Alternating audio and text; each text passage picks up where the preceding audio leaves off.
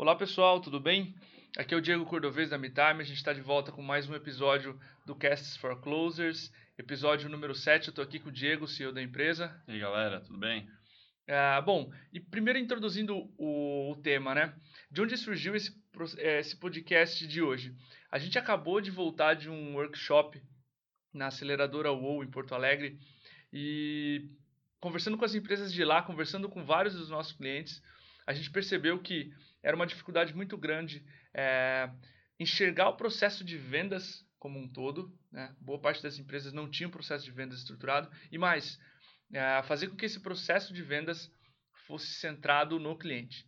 Então, dado esses dois momentos, essas duas conversas com clientes e com, e com os acelerados da UOL, a gente percebeu que era hora de trazer o assunto processo de vendas centrado no cliente para o podcast.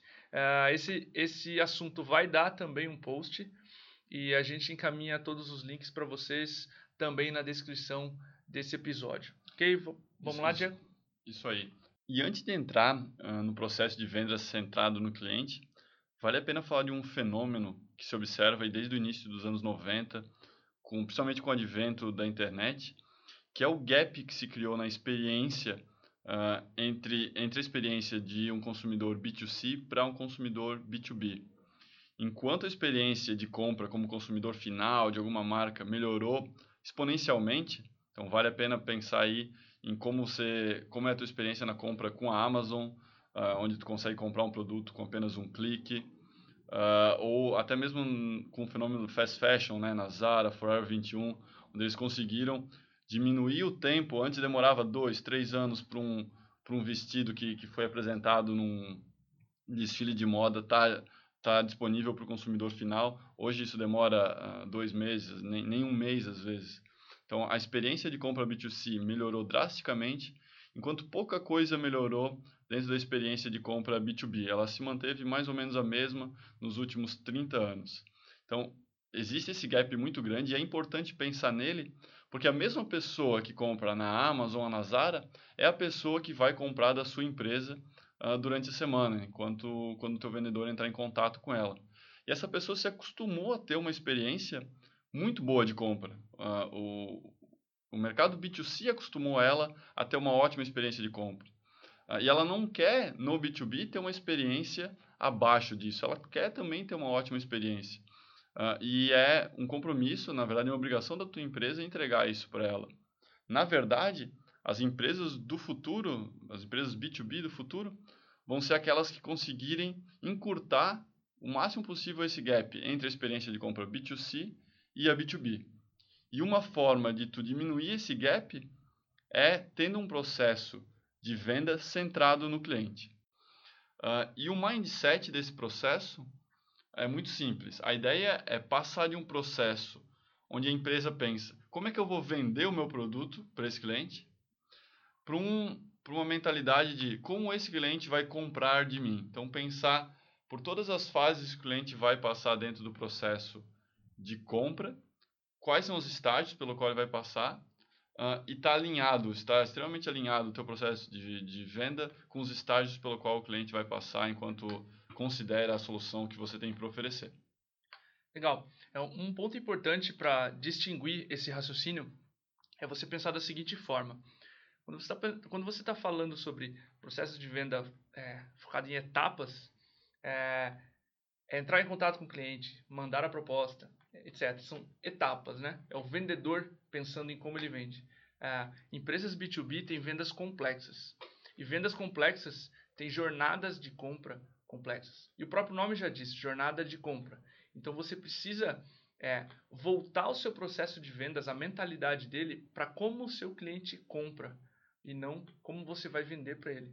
Para que você faça essa venda complexa, para que você entenda a jornada de compra que é complexa, você precisa então fazer esse shift, essa mudança ah, para esse processo de venda centrado no cliente, né? entender que ele compra, ele decide quando e se vai abrir a carteira para sua empresa. Perfeito, e isso está bastante alinhado com o grande, o grande motivo e benefício desse processo de venda diferenciado e centrado no cliente. Uh, e ele é especialmente importante para negócios de recorrência, seja um SaaS, seja algum outro tipo de negócio que utilize de recorrência para se monetizar. Uh, e o motivo é que a maior, o maior ganho financeiro de negócio de recorrência, vamos usar como exemplo um SaaS, não é no momento onde o cliente fecha a compra, uh, mas sim durante todo o período, durante todos os outros meses, onde ele fica na base de clientes. Ali é que está o grande ganho financeiro da empresa com aquele cliente. O momento da compra é, é, é uma pequena parte do ganho. Então, se tu fez um processo de venda empurrado, em etapas, uh, tu não vai conseguir fidelizar esse cliente pelos meses uh, subsequentes. E, por consequência, a tua empresa não vai conseguir lucrar com ele o que deveria. Uh, então, esse é o grande motivo, financeiramente falando, pelo qual tu tens para um negócio de recorrência como SaaS, uh, ter um processo de venda centrado no cliente não é uma opção, mas sim uma obrigação uh, e algo extremamente necessário para a solvência do negócio no longo prazo. Falando isso, vale a pena explicar um pouquinho sobre as, essas etapas de um processo de venda centrado no cliente. O primeiro é a descoberta. É como aquele cliente, como os, os clientes vão descobrir um problema uh, que a tua empresa está resolvendo? Como eles vão se dar conta que existe alguma necessidade específica dentro do setor deles, que a tua empresa uh, é uma possível solução para esse problema? Isso pode acontecer através de blog, marketing digital, ele pode ficar sabendo disso em uma conferência, em algum congresso, numa palestra, um workshop que estás dando. Então, tem diversas formas de descobrir isso. A segunda etapa é educação. Depois desse cliente descobrir que existe um problema, uma necessidade, ele vai querer ter insight sobre isso, ele vai querer ter informação, ele vai querer saber quão grande é esse problema que existe, como isso pode afetar a minha empresa no futuro. E muitas empresas utilizam dessa etapa para educar o cliente através do seu blog. Uh, nós mesmos fizemos isso através de podcast, webinar, e-books. Essa é uma forma de munir o cliente de insights, informações importantes para amadurecer ele, deixar ele mais próximo e mais uh, pronto para uma futura compra. Que vem no, no estágio seguinte, que é a seleção.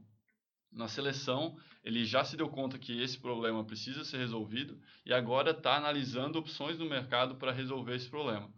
Sua empresa tem um produto e tem uma das opções para resolver uh, essa dor que ele sente. E o objetivo aqui é que o vendedor ele, ele dê as informações necessárias para o cliente as informações que ele ainda não conseguiu descobrir por si só, pesquisando na internet, e que sejam fundamentais para ele conseguir uh, definir se ele vai ou não comprar da sua empresa.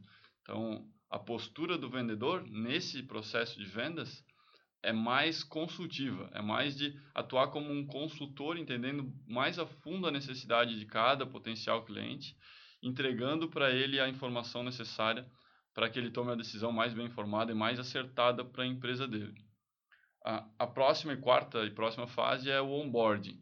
Aqui ele já optou pela compra, pela, pela compra do seu produto, uh, e, e ele vai receber o auxílio de alguém da empresa nas primeiras, no primeiro mês, no primeiro uso, isso depende, claro, do, do tamanho do ciclo de vendas de vocês, de quão complexo é o produto que vocês estão vendendo.